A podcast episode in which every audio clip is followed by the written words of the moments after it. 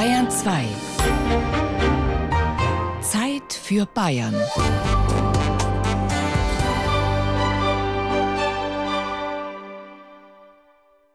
Am Mikrofon begrüßt Sie der Gerald Huber. Von Aus- und Einsiedlern, der Einödhof, eine bayerische Wirtschafts- und Lebensform. Sie hören ein Feature von Andreas Pehl.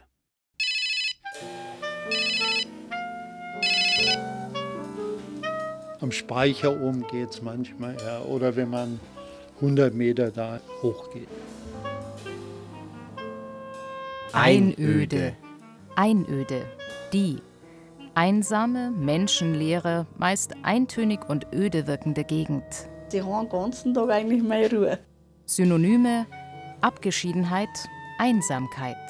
Das ist genauso, wie wenn ich ins Kloster gehe. Wildnis. In der Pampa.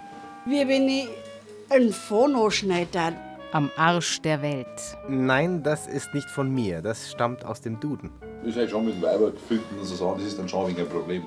Herkunft Mittelhochdeutsch Einöde, der einsame Besitz. Später angelehnt an öde. Aber ist es gleich. Althochdeutsch Einöti, einsamer Besitz. Wobei der erste Teil des Wortes ein allein bedeutet, der zweite Wortteil oti mit dem Art in Adel oder Heimat zusammenhängt. Die Zeit da, was? Die Zeit da. Als Kinder waren wir oft in den Ferien auf dem Bauernhof. Nicht auf irgendeinem, sondern auf dem Hof, aus dem meine Oma und mein Vater stammen. Am Waldrand ein kleines Schild mit dem Hofnamen. Eine Schotterpiste führt in den Wald hinein, dann weiter zum Hof, der auf einer kleinen Anhöhe über den umliegenden Feldern thront. Ja, die Lage allein zeigt schon, wie nahe hier Einöd und Adel miteinander verwandt sind. Arrondierte Blockflur. Arrondierte Blockflur klingt prosaisch. Ein Merkmal von Einödhöfen. Die Felder liegen direkt um den Hof herum. So konnte man im Mittelalter unabhängig von anderen Bauern eine Dreifelderwirtschaft betreiben. Im Wechsel eines für Wintergetreide, eines für Sommergetreide, eines als Brachland. Unabhängigkeit, Freiheit, die haben wir als Kinder oft genossen in den Ferien auf dem Hof. Barfuß über die Felder, Kühe, Verstecken im Stroh, der Hofhund, Getreideberge auf dem Speicher, Katzen, Bulldog mitfahren. Die Freiheit des Alleinbesitzes. Keine Angst gehabt in der Einöde? Vor was? Dass auf dem Hof was passiert. Sowas wie auf dem Einödhof in Hinterkaifeck.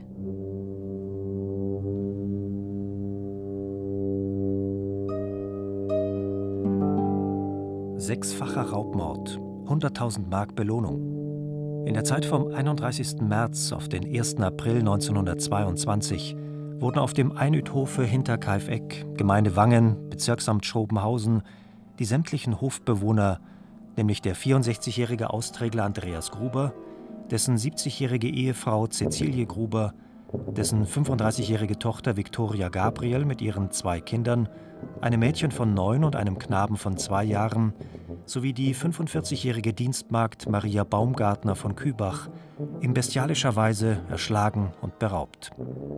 Für die Ergreifung der Täter oder die sichere Ermöglichung ihrer Ergreifung ist eine Belohnung von 100.000 Mark ausgesetzt.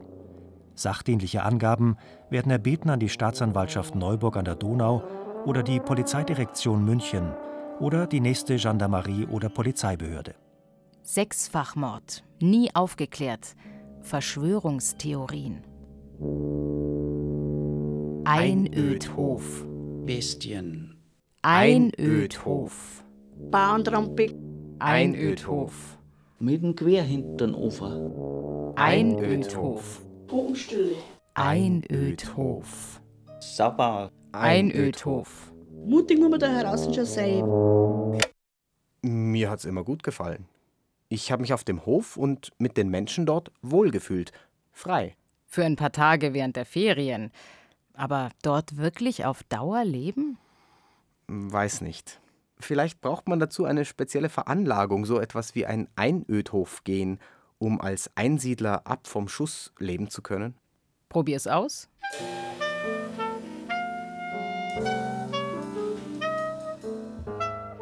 Im Landkreis Rottal-Inn, nicht weit von dem Hof entfernt, in dem Anna Wimschneider Herbstmilchsuppe gegessen hat, liegt der Einödhof, in dem der Cousin meines Vaters lebt. Nennen wir ihn einfach mal Franz Waller.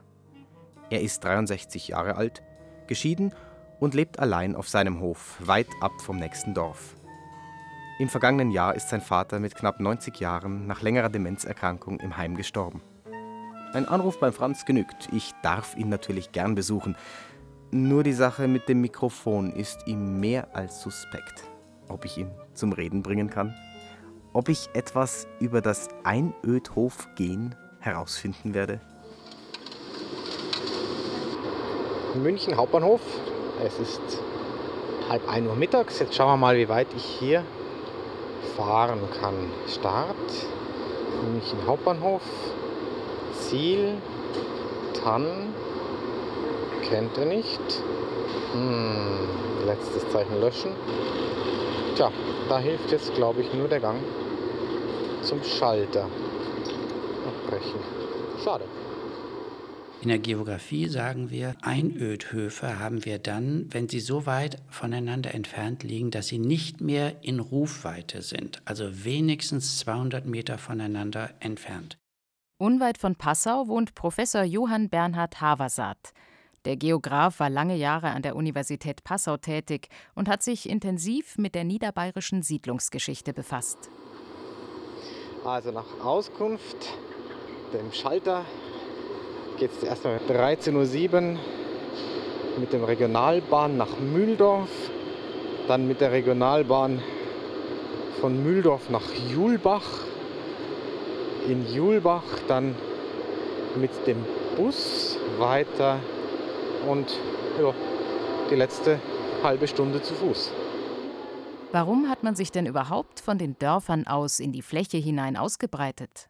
Man musste in früheren Jahrhunderten immer von dem leben können, was die lokale Landwirtschaft an Möglichkeiten bot. Im niederbayerischen Hügelland zum Beispiel haben wir es mit einem Raum zu tun, der sehr gute Böden hat, der zwar kuppig-wellig ist, aber eben mit seinen ausgezeichneten Boden weitflächig günstige Standortbedingungen für die Landwirtschaft bietet. Und deshalb kann man sich hier auch weiträumig mit den Siedlungen übers Land ausbreiten. Meine Damen und Herren, der nächste Halt unseres Zuges sind wenig Minuten Mühldorf, der F-Bahnhof. Bitte alle aussteigen. In Mühldorf haben Sie folgende Weiterreisemöglichkeiten. Bis jetzt läuft alles gut. Schöne Rundfahrt durch Bayern. Die erste Stunde ist vorbei.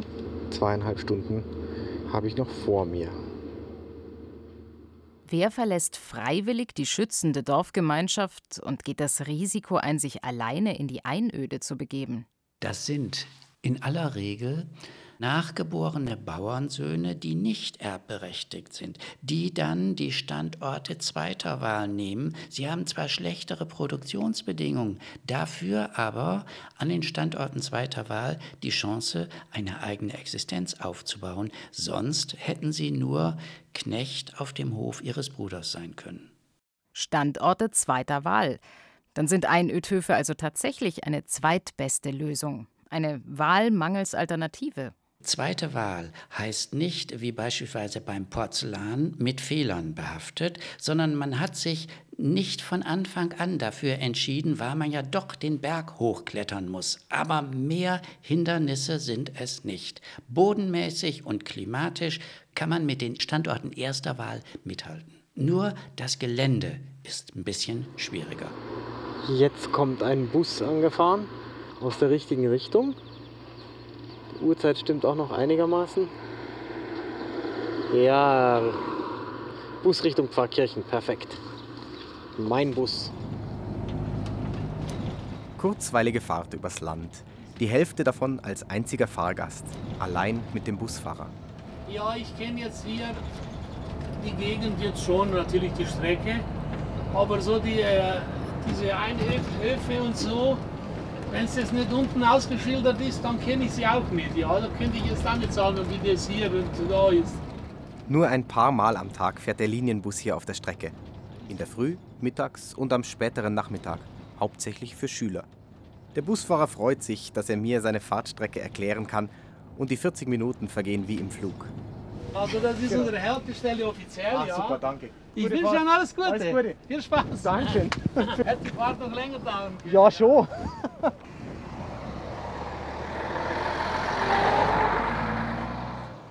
Sind Einödhöfe eine typisch bayerische oder gar niederbayerische Wirtschafts- und Lebensform? Da muss ich leider eine Absage erteilen. Einödhöfe gibt es weltweit überall. Wenn wir in Mitteleuropa anfangen, dann ist das natürlich in Niederbayern, natürlich in Oberösterreich, aber genauso gut im Allgäu eine sehr verbreitete Siedlungsform im Schwarzwald, in Nordwestdeutschland. Wir könnten den Blick um die ganze Welt schweifen lassen und würden immer wieder fündig. In Süditalien genauso wie in Anatolien oder in Marokko. Jetzt stehe ich an einer Straßenabzweig in der Wiese. Es ist jetzt 16.30 Uhr, das heißt, ich bin seit dreieinhalb Stunden unterwegs und gehe jetzt in Richtung Einödhof. Es waren auch immer die cleversten, die nur besitzmäßig in die Röhre guckten. Es waren die cleversten, die weggingen und dann ein neues Leben aufbauten. Denn das war viel härter, als das Ererbte fortzuführen. Das passt aber so gar nicht zu der Annahme, dass auf dem Einödhof einfach gestrickte, verschrobene Hinterwäldler hausen. Jetzt komme ich raus aus dem Wald und es liegt der Hof vor mir. Jetzt muss ich nur über die Felder, da vorne geht schon jemand. Und die umliegenden Höfe verschwinden jetzt so langsam hinter den Baumwipfeln der Wälder. Nur nach einer Seite hin ist der Blick offen und man sieht die Nachbarhöfe. Die sind ja, ungefähr einen Kilometer weit weg. Vor über 500 Jahren haben die Vorfahren vom Franz angefangen, den großen Vierseithof gebaut und ihn danach von Generation zu Generation weitergegeben. Grüß dich. Seitdem hat die Familie den umliegenden Grund bewirtschaftet. Ich bin am Hof angekommen und habe mich erstmal in die Abendsonne auf die Gret gesetzt und diese Stille genossen. Irgendwie alles ein bisschen außer der Zeit. Große Teile der Außenmauern sind unverputzt. Altes Mauerwerk hebt sich in verschiedenen Ziegeltönen wohltuend geordnet von neuen Elementen aus Ytong und sterilen Industrieziegeln ab. Unverputzte Häuser. Ein Zeichen der Armut vergangener Zeiten auf den Höfen? Im niederbayerischen Hügelland sind viele ziegelgemauerte Häuser unverputzt, weil man hiermit zeigen wollte, wie schön und gut man Ziegel formen konnte. Der Ziegelstein diente als Schmuckstück, der gerade gesetzt werden musste und nicht irgendwie schräg nach dem Motto, wir verputzen das ja hinterher sowieso und sieht keiner mehr, auf exaktes Ziegelbacken und genaues, akkurates Setzen der Ziegelsteine legte man sehr großen Wert. Und um das zu demonstrieren, brauchte nicht geputzt zu werden, zumal Ziegelsteine jahrhundertelang halten und keine Renovierung erfordern. Mir fällt auf, dass es hier so ruhig ist, dass man natürlich keine Autos hört, dass natürlich die Vögel sehr, sehr laut singen, sehr, sehr präsent sind, dass man den Wind an allen Ecken des Hauses rütteln hört, aber was man eben auch nicht hört, und das finde ich erstaunlich, man hört keine einzige Kirchenglocke von nirgendwo. Die Kirchen, die Dörfer sind zu weit weg. Wenn man an der Öffentlichkeit so redet, man ist auf eine Einöde, dann wird man fast belächelt. Was ist denn einer, der wo auf eine Einöde, der wo mit anderen nichts tun hat, so war das früher, brutaler. Auch wenn ich heute auf eine Einöde bin, bin ich deswegen nicht alleine oder komme ich deswegen genauso raus. Das wenn ich nicht tat und tat da bleiben, dann wurde das schon eigensinnig, eigenartig. Und so bin ich auch so genauso oder vielleicht in manchen Sachen gewandter wie so mancher anderer. Das Leben in der Einöd hatte und hat Konsequenzen für die Biografien seiner Familie. Frau und Kinder sind in die Stadt gezogen, die Ehe ist geschieden. Mit dem Vater zusammen war es immer schwierig. Seit er tot ist, hält der Franz die Stellung auf dem Hof. Er baut Biogetreide an, verkauft Heu und Holz. Nur ganz selten kommen die Kinder für ein Wochenende vorbei. Ein Nachfolger für den Hof ist derzeit nicht in Sicht. Dass ich ein Bauer bin, da holt er mich Staat, solange es geht. Was möchtest du Saubauer? Direkt geschert, ja, direkt geschert. Ja, brutal, gell? Also ich kann jetzt schon sagen, dass das auf Dauer für mich nichts wäre. Der Franz hat ein Aug verloren. Nach einem schweren Sturz vom Scheunendach Probleme mit der Schulter. Er weiß nicht, wie lange er den Hof noch allein bewirtschaften kann, schiebt eine Entscheidung vor sich her. Hat er manchmal Angst, so ganz allein und weit weg von anderen Menschen? Bis jetzt ist noch nicht vorgegeben, aber kann sein, dass die Zeit noch kommt, dass ich da Probleme bis jetzt noch nicht. Früher ab Mitten, wie der Papa noch gewesen ist, in der Mitte haben alle gegangen gewesen. Und da ist oben einer daheim geblieben, mit dem Quer hinter den Ofen. Macht er das bewusst, so war das einmal und so kommt er das wieder. Einen kurzen Moment schaudert's mich bei dem Gedanken. Der ungeklärte Mord in Hinterkaifeck kommt mir in den Sinn. Nein, das könnte überall passieren. Wer weiß, was da dahinter gesteckt hat.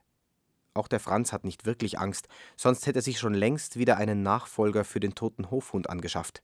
Ist es Gewohnheit oder Veranlagung, was einen hier hält?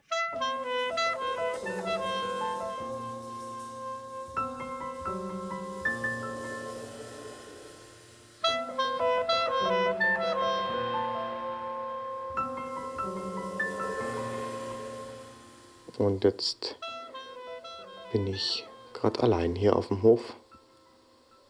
Ganz allein. Wobei mich das Rascheln von den Plastiktüten im Hof, die über den Reifen hängen, schon ein bisschen aufhorchen hat lassen, ob irgendjemand unterwegs ist.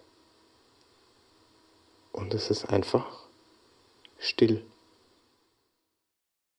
Ich hab das auch gerade einmal zu den Kindern, ja, haben wir spazieren gegangen, da ein Schlüsselbär mitgewachsen, da ein Wald rauf, und haben wir uns hingelegt. Vögel, die haben alle Nest bauen und zwitschern und Stadi ist bei mir, haben uns hingelegt, oder wie es da Und dann so, wie hat's am Stadi was Herzen da? Ah, nixi, nixi, nixi.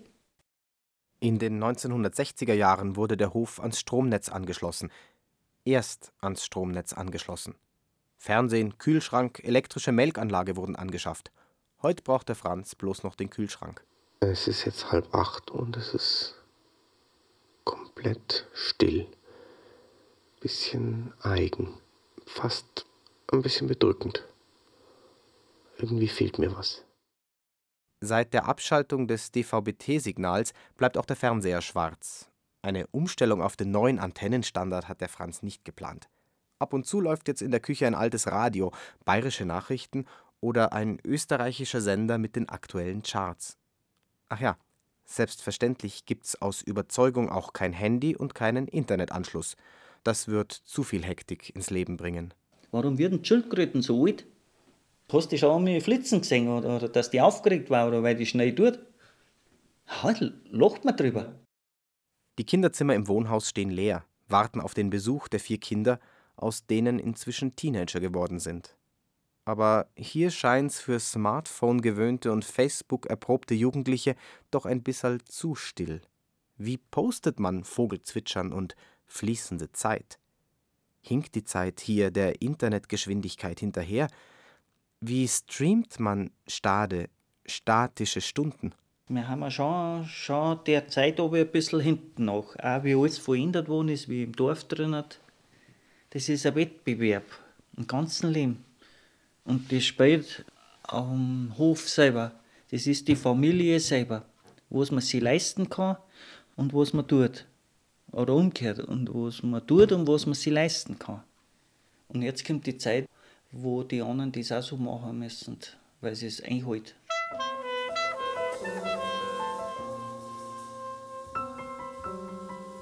Das ist genauso, ich gehe noch einen Schritt weiter, wie wenn ich ins Kloster gehe. Einfach ein strengerer Rhythmus, der wo für die Familie geht auf den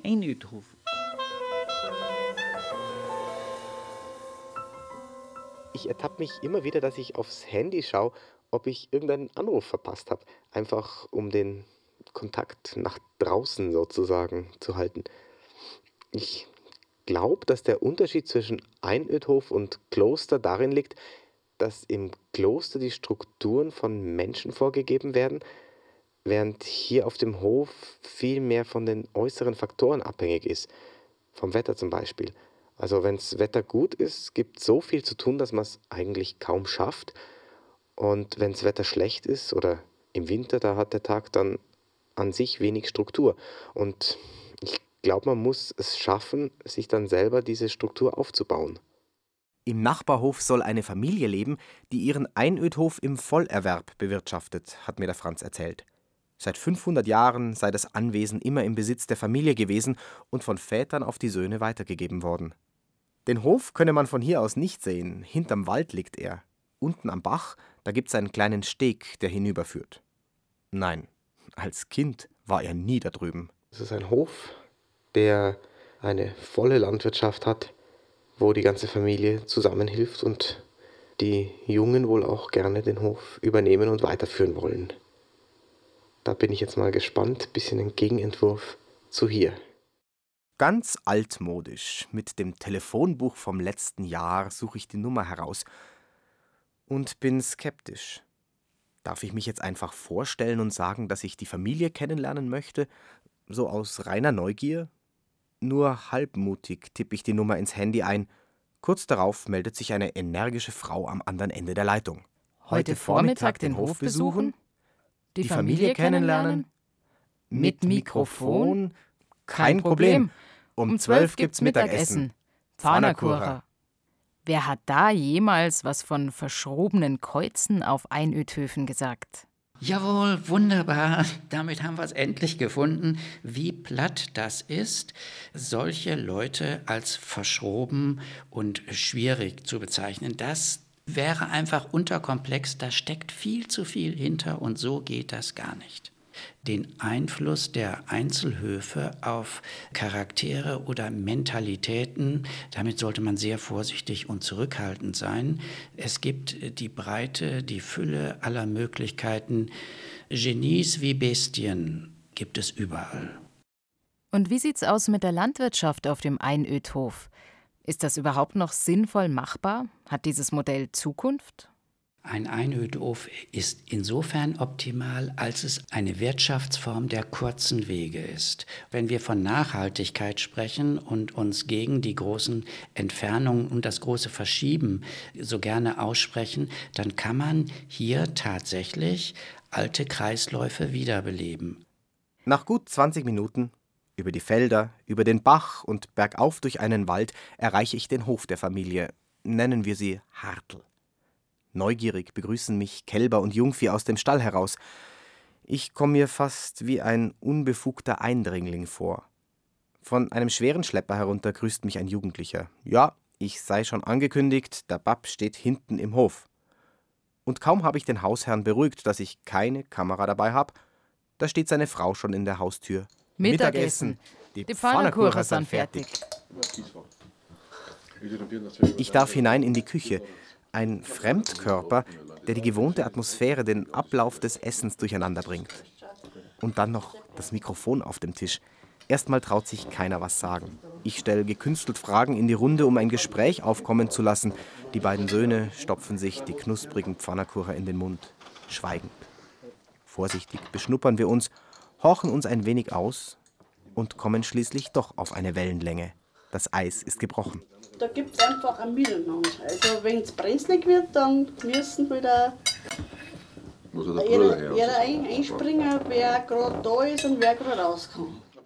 Ich finde, äh, ja, das Kern ist das einfach alles sind. Das kann, ob jetzt das Kinder haben oder ob wir das wir zwei haben oder der Schwager, dass man einfach zusammenhalten, das Zusammenhalten, der, da haben wir das will, dass das bestehen bleibt. Genau, das, ist, das, das muss die Voraussetzung sein. Wenn man gerade auf den Nutzen ist, dann wird es schwierig. Man hat das gekriegt von seinen Vätern, man gibt das weiter an Kinder und hofft einfach, dass Kinder das wieder genauso weiterleben, wie es jetzt du ihnen vorgelebt hast.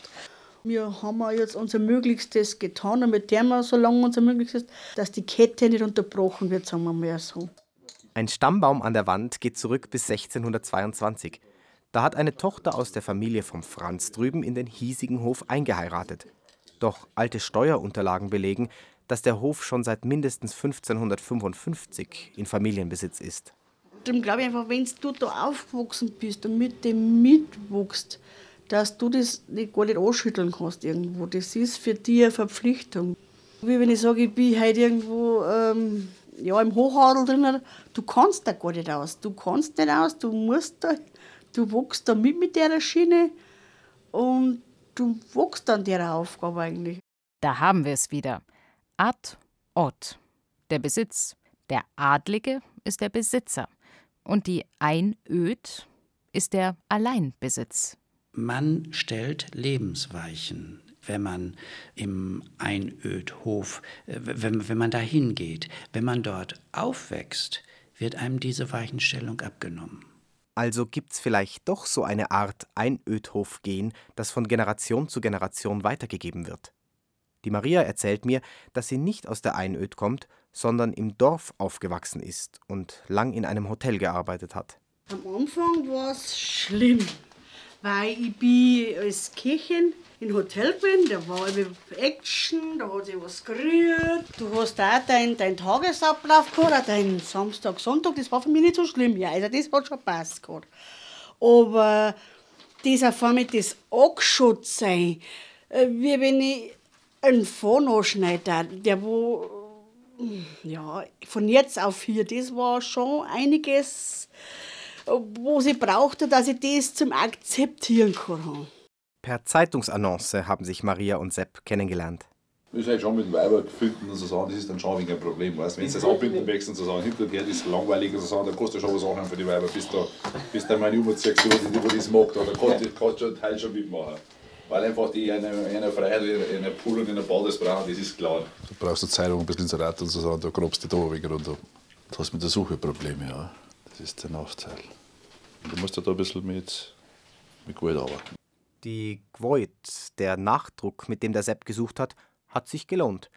Mit der Maria hat er die richtige Frau an seiner Seite und für seinen Hof gefunden, die sich auch in die Familie eingefügt hat und mit den Tanten und dem Schwiegervater zurechtkommt. Und inzwischen auch mit der Abgeschiedenheit.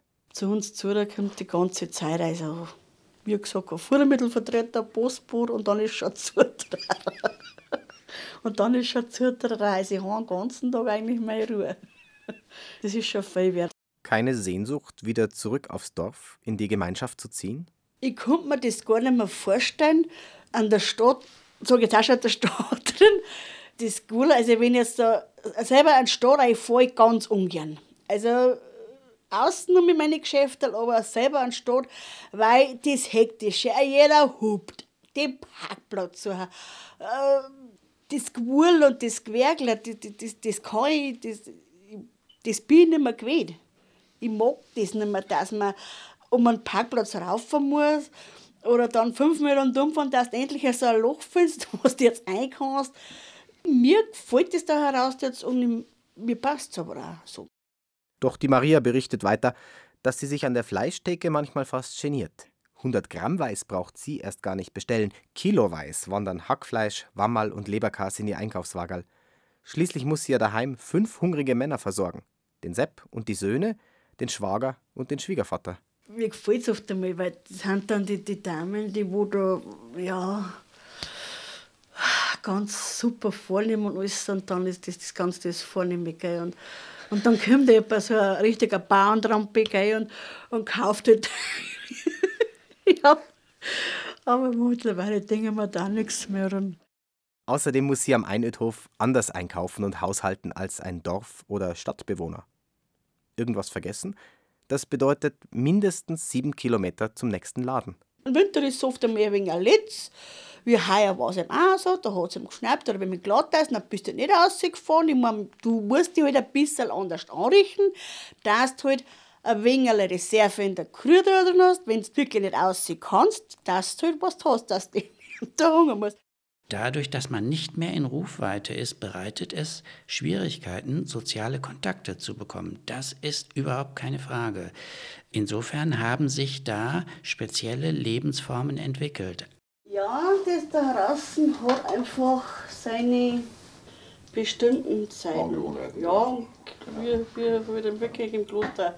Da gibt es die Beste und da ist einfach bei uns der Steuerwart. Mhm. Es ist irgendwo abgeschottet, irgendwie. Ja, ist einfach, ist einfach so, ich weiß es nicht. Es ist schwarz ein bisschen. Ja, es ist schwarz, es ist einfach nicht das Ruhige einfach. Da, da wo nichts hetzt und sonst auch nichts und äh, wo einfach jeder weiß, was er zum Fahren hat. Und das von einem Tag auf den anderen wird gleich, das, der Gleichklang. Aber ist das Gleiche. Um unter die Leute zu kommen, engagieren sich Maria und Sepp in Vereinen. Für die Kinder ist es schwieriger, denn Fahrtdienste ins Dorf oder in die Stadt können die Eltern nicht uneingeschränkt anbieten, wenn die Arbeit auf dem Hof wartet. Schwierig wird es auch dann, wenn die Kinder aus dem Einödhof zusammen mit den Dorfkindern in die Schule kämen, meint der Sepp. Da wäre man schon so ein bisschen ein Außenseiter, sogar hier im Landkreis. Die jugendlichen Söhne der beiden haben damit inzwischen kein Problem mehr. Die Maria hat außerdem durchgesetzt, dass die zwei vor dem Besuch der Landwirtschaftsschule erstmal eine Lehre machen und einen Handwerksberuf lernen sollen. Ich war die treibende Kraft, weil ich gesagt habe, jetzt soll er mal was anderes machen und soll er mal das anschauen. Handwerk ist halt schon wichtig, dass irgendetwas gelernt haben, was für sie noch ein zweites Standbein, wo sie sagen kann, wenn es wirklich nicht funktionieren oder man, man weiß nicht, was die Zeit noch bringt. Und dann bist, sag ich, bist du sehr so froh, sage ich, dass du sagst, bin ich froh, dass ich das da noch habe oder, oder wo kann. Eine Handwerkslehre? Der Sepp ist dem zunächst eher skeptisch gegenübergestanden. Zu groß ist für ihn die Gefahr, dass seine Söhne das bequemere Leben in einem Handwerksberuf dem Leben in der Einöd vorziehen. Wenn da einmal in der Lehre ist und ist fort und merkt, dass er am Freitag Mittag heimgeht und dann ist das für ihn gut, dann muss er nicht unbedingt am Sonntag früh kurz sein. Das ist, von dem kommt er dann schnell einer weg. Sie sagen zu immer, dass wenn einer mal rauskommt und hat das da schmeckt, dass er dann mhm. noch nicht mehr heimgeht. Das ist schon eine Gefahr. Dann ist es Zeit, aufzubrechen. Die Arbeit im Stall und auf dem Hof ruft. Im Fletz, im Hausflur, zeigt mir die Maria beim Abschied noch stolz die historischen Belege, dass der Hof seit 1555 in Familienbesitz ist. Wer wann wen geheiratet hat und alte Fotos der Gebäude. Dankbar verabschiede ich mich. Am Vormittag hatte ich kaum erwartet, überhaupt den Hof besuchen zu dürfen. Jetzt verlasse ich die Familie satt und um viele interessante Aspekte um das Leben in der Einöd reicher. Und voller Bewunderung und Respekt darüber, was Familie Hartl hier leistet. Straßen können weiter ein bisschen besser werden. Das war das einzige noch. Aber ansonsten passt schon da heraus. Langsam verstehe ich vielleicht so ein bisschen auch diese Faszination.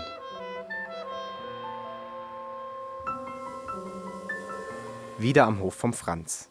Keine Kühe begrüßen mich hier, keine laufenden Motoren. Der Franz ist auf dem Feld. Nur der Kater schnurrt mich an und will sofort gestreichelt werden. Sofort. Überall gäbe es hier was zu tun. Weit mehr, als ein einzelner Mensch je schaffen kann das wirkt auf mich irgendwie alles ein bisschen bedrückend auch noch zusätzlich zu dieser Einsamkeit, die aber nicht ausschließlich bedrückend ist. Also es hat auch, es macht den Kopf frei irgendwie.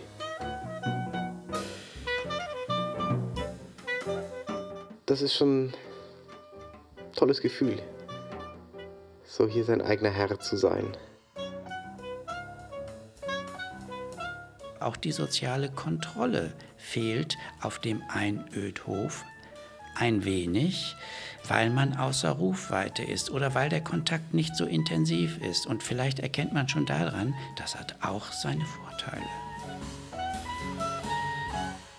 Keine Termine, keinen Zeitdruck. Ich bin einfach hier, ich weiß, dass ich was arbeiten möchte, was arbeiten muss.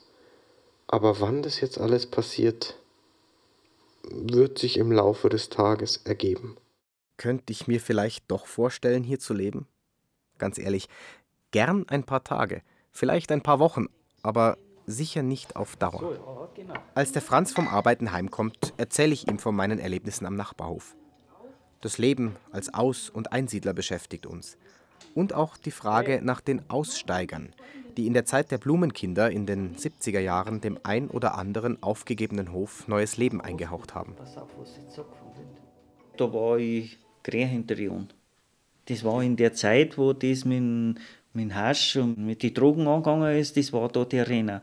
Nockert umeinander laufen und so, das war die Zeit so. Einfach nichts zu tun. Weißt du? Das Soziale ausnutzen, so billig leben und nichts mehr tun, so ungefähr, wenn ich jetzt sagen muss. Aussteiger machen, das habe ich erst später erfahren, dass dort das in der Zeit das dort gelebt worden ist. Also mache ich mich selbst auf die Suche nach den niederbayerischen Hippies, die verlassenen Höfen eine Frischzellenkur verpasst haben. In Einberg soll es eine Kommune geben, die immer noch funktioniert. Doch ich möchte den Pionier der Landkommunen treffen, Rudolf Huber-Wilkow. Er ist über 80 und lebt auf einem Einödhof in Kottig-Stelzham bei Simbach. An dieser Stelle geht's nun definitiv nicht mehr ohne Auto. Bei der Fahrt mit den öffentlichen Verkehrsmitteln war es der Fahrkartenautomat, der gestreikt hat. Nicht einmal die nächste Ortschaft habe ich als Ziel eingeben können.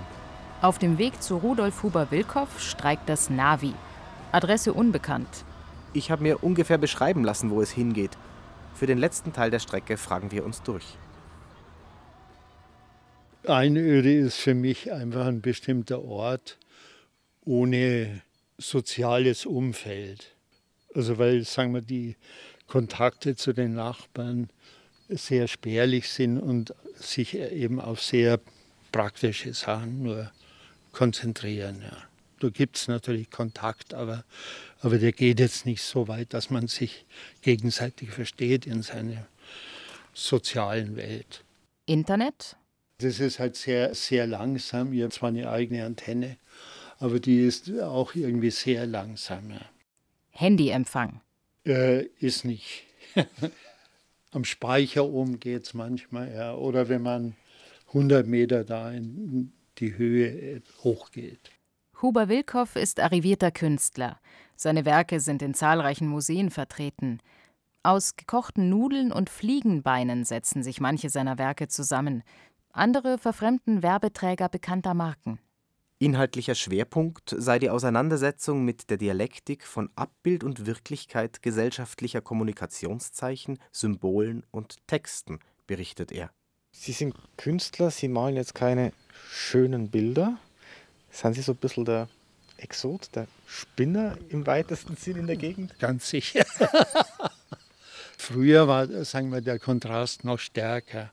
Also jetzt gibt es viel mehr Gespinnerte hier in der Gegend. Ja.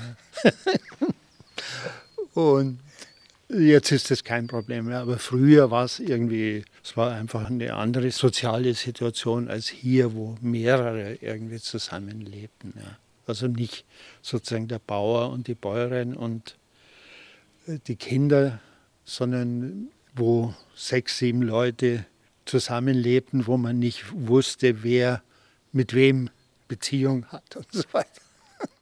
Nach kalifornischem Vorbild wollte die Gruppe um Huber Wilkow die Kommunen aufbauen.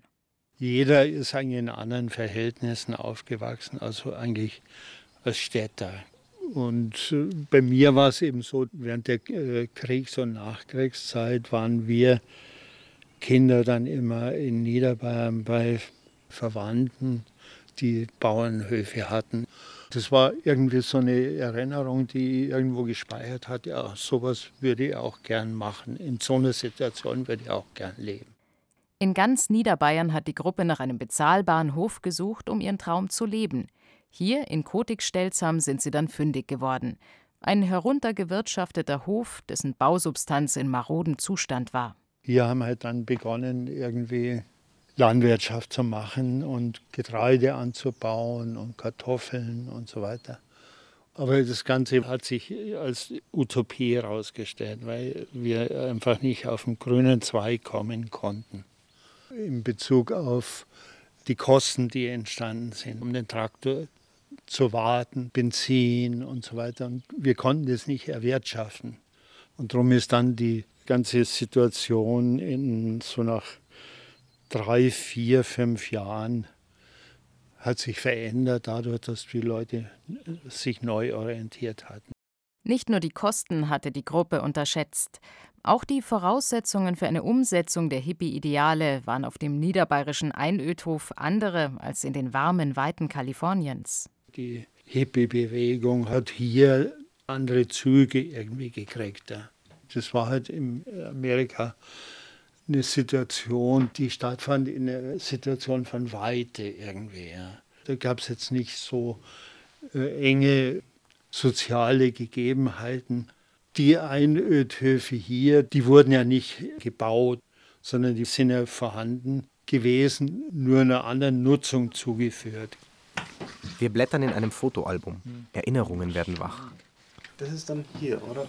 Das ist hier, ja. Das ist praktisch der Blick hier hinter. Das war sozusagen das erste Jahr, also vor der Hausrenovierung. Nachdem sich die Kommune aufgelöst hat, ist Tuba Wilkow alleine auf dem Hof geblieben und hat ihn liebevoll restauriert. Im Nebengebäude hat er vor ein paar Jahren eine Galerie eingerichtet, in der er regelmäßig Ausstellungen mit Werken zeitgenössischer Künstler organisiert. Während der Wochenenden sind diese Ausstellungen dann für alle interessierten Besucher geöffnet, sofern sie den Weg hinunter in die Einöde und zum Schauraum K3 Galerie für Gegenwartskunst finden. Inwieweit beeinflusst das Leben in der Einöde sein künstlerisches Schaffen? Das hat im Prinzip keinen Einfluss auf mein Denken, Fühlen und Handeln. Also ich wohne halt hier, ich könnte aber genauso gut in einer anderen Situation, in einer anderen Gegend irgendwie leben. Ja. In Deutschland oder auch woanders. Ja. Naja, so ein bisschen beeinflusst die niederbayerische Einöde schon das künstlerische Schaffen. Denn wie käme es ohne Bauernhof zu all den Werken mit Fliegen, vergrößerte Fliegen auf Fenstern, eine Schrift aus Fliegenbeinen? Im Prinzip sind alle Fliegenarbeiten entstanden aus Fotos, die ich auf dem Tisch da draußen gemacht habe. Wird viel fotografiert und dann hatte ich noch Filmmaterial und dann habe ich die Fliegen, die am Tisch waren im Sommer, waren das unwahrscheinlich viele. Ja. Und die Fliegen, die habe ich fotografiert und die Schrift entwickelt. Und da gibt es auch eine Zeitung. Also es waren im Prinzip solche Fliegen, die schon gerastert sind, die hier verwendet wurden. Ja. So kommen niederbayerische Einödhoffliegen auch einmal in eine Ausstellung nach Berlin. Da sind auch diese Zeichen entstanden aus den Fliegenbeinen. Das ist nicht so, dass sie die ausgerissen hätte. Und da sind bestimmte Arbeiten entstanden, wo die Fliegenbeine zu Zeichen geordnet sind.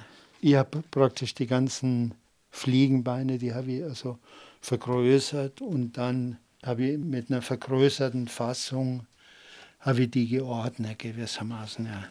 Und sein Lieblingswerk? Das hat auch mit den Fliegen zu tun. Eine Uhr, deren Stundeneinteilung durch vertrocknete Fliegen markiert ist. Eine Fliegenuhr. Ich werde erinnert an die Zeitlichkeit meines Hierseins auf der Welt. Ein alleinlebender Künstler auf einem Einödhof. Wie sieht sein Plan für die Zukunft aus? Wie gestaltet sich das Älterwerden in der Einsamkeit? Da muss man einfach schauen, wie es weitergeht. Also wie ich gesundheitlich eben in der Lage bin, selbstständig zu leben irgendwie.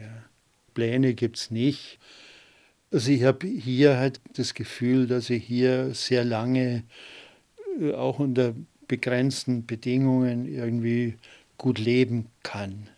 Und dann steigen wir ins Auto und fahren ein paar Minuten, denn heute Abend ist wieder ein Konzert in der Einöde. Wenige Kilometer von Huber Wilkows Schauraum K3 versteckt sich eine der renommiertesten Jazzbühnen Bayerns auf einem Einödhof. Zoglau 3, Raum für Musik, wurde mehrfach mit dem Applauspreis der Bundesregierung ausgezeichnet Ausgezeichnet werden kulturell herausragende Live-Musikprogramme, die maßgeblich zum Erhalt der kulturellen Vielfalt in Deutschland beitragen. Und war 2015 sogar Spielstätte des Jahres. Hinter diesem Erfolg stecken die Ärztin Ina und der Jazzmusiker Emmerich Hörmann. 1999 sind sie von München aufs Land gezogen. Das alte Bauernhaus steht leer. Die Hörmanns wohnen im ausgebauten Stall. Viel Eigeninitiative und Arbeit stecken hier in ihrem Lebenstraum. Wir sind eben Stadtleute, die dieses landwirtschaftliche Gebäude jetzt sekundär nutzen, nämlich die Großzügigkeit, die die Vorgaben waren, Kühe und Heu. Das machen jetzt Menschen und Musik. Ja. Also dort, wo das Heu war, ist jetzt Musik und wo die Kühe waren, leben jetzt die Menschen. Ja. Dem waschechten Münchner Emmerich Hörmann wurde sein Beruf zum Verhängnis. Studierter Schlagzeuger und Jazzpianist.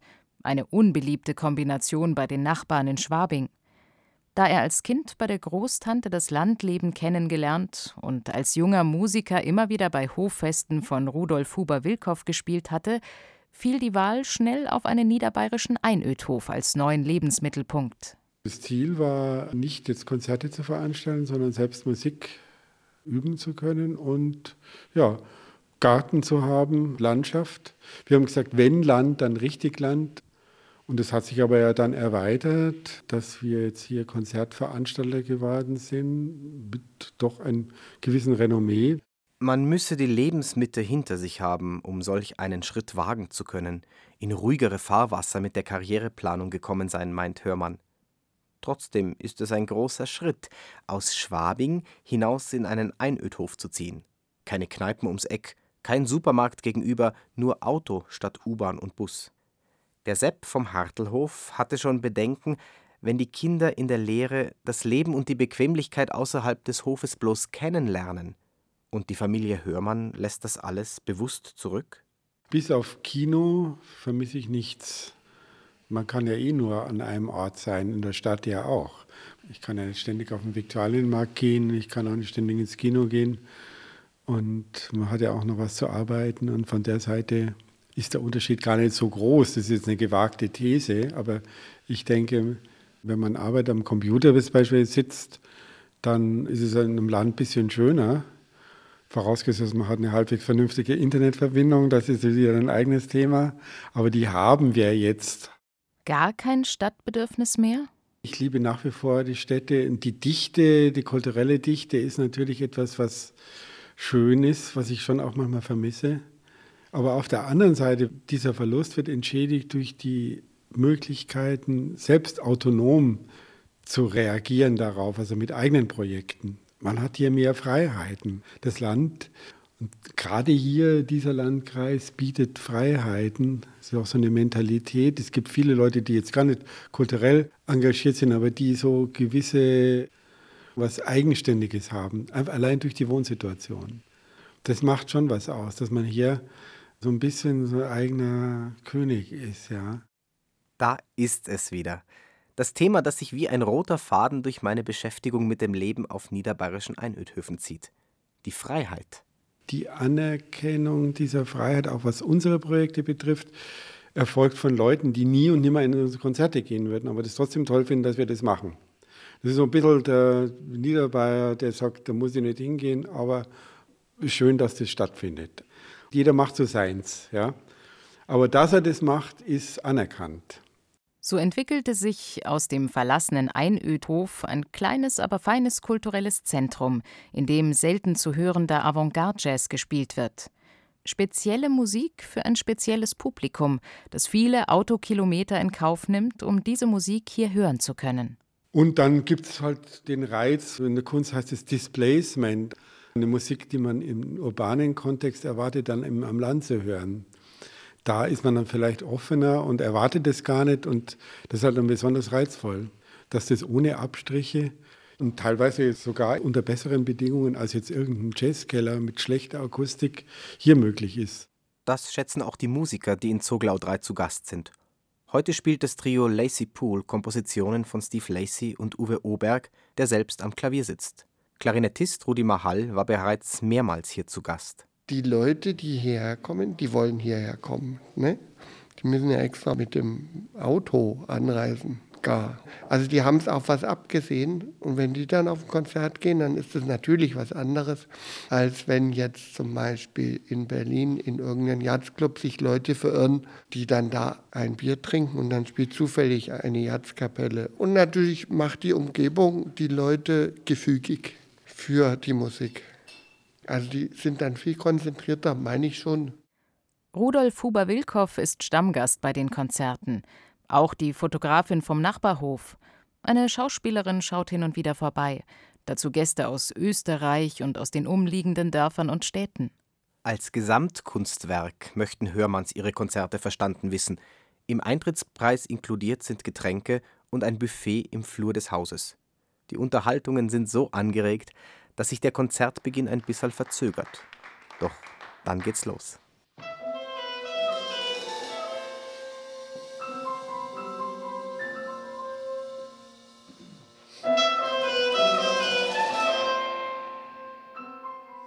Die Reise zu den niederbayerischen Einödhöfen ist vorbei. Es geht wieder heim. Wie wird die Zukunft der Einöd aussehen? Es gibt nicht die Zukunft der Einödhöfe, sondern Zukünfte. Man kann sich hier sehr wohl mit intensiver Landwirtschaft positionieren und da auch ordentlich regional produzieren. Es gibt aber zweitens auch noch die Möglichkeit, in alternativen Formen da zu wirtschaften, sodass man wirklich eine breite Palette der Landwirtschaft bedienen kann. Hinter dem nächsten Wald nutzt ein Zimmerer die großzügigen Flächen, um Wohn- und Arbeitsstätte unter einem Dach zu haben – und nach den Kommunen der Hippie-Zeit entsteht in manch altem Gemäuer vielleicht bald eine Senioren-WG. Sogar Ideen zur Einrichtung eines Demenzhofes gibt es bereits. Wissenschaftlich beweisen kann ich nach dieser Reise das Einödhofgehen nicht. Aber die Menschen, die ich auf den Höfen kennengelernt habe, haben so starke Wurzeln in der Einöde geschlagen. Es gibt wohl tatsächlich eine Veranlagung für das Leben als Ein- und Aussiedler, die nicht jeder hat. Und es gibt eine Zeit im Übergang vom Kind zum Erwachsenen, in der das Leben in der Einöd eine besondere Herausforderung ist.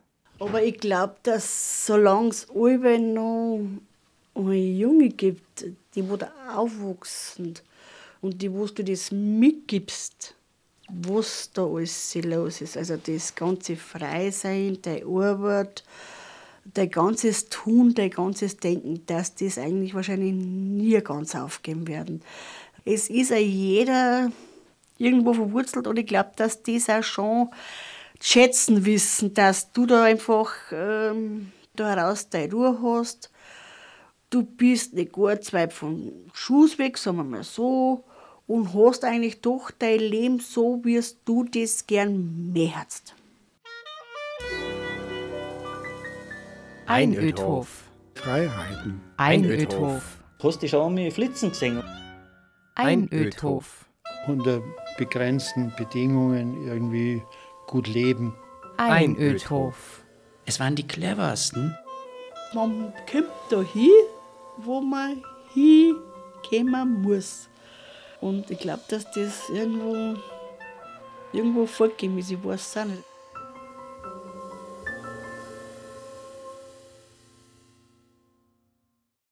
Von Aus- und Einsiedlern, der Einödhof, eine bayerische Wirtschafts- und Lebensform. Sie hörten ein Feature von Andreas Pehl. Die Sprecher waren Jennifer Gesell, Carsten Fabian und der Autor. Ton und Technik Cordula Vanschura. Redaktion Gerald Huber. Diese Sendung gibt's zum Nachhören und Herunterladen unter bayern2.de und auf der Bayern 2 App. Und der Gerald Huber wünscht Ihnen noch einen schönen Feiertag.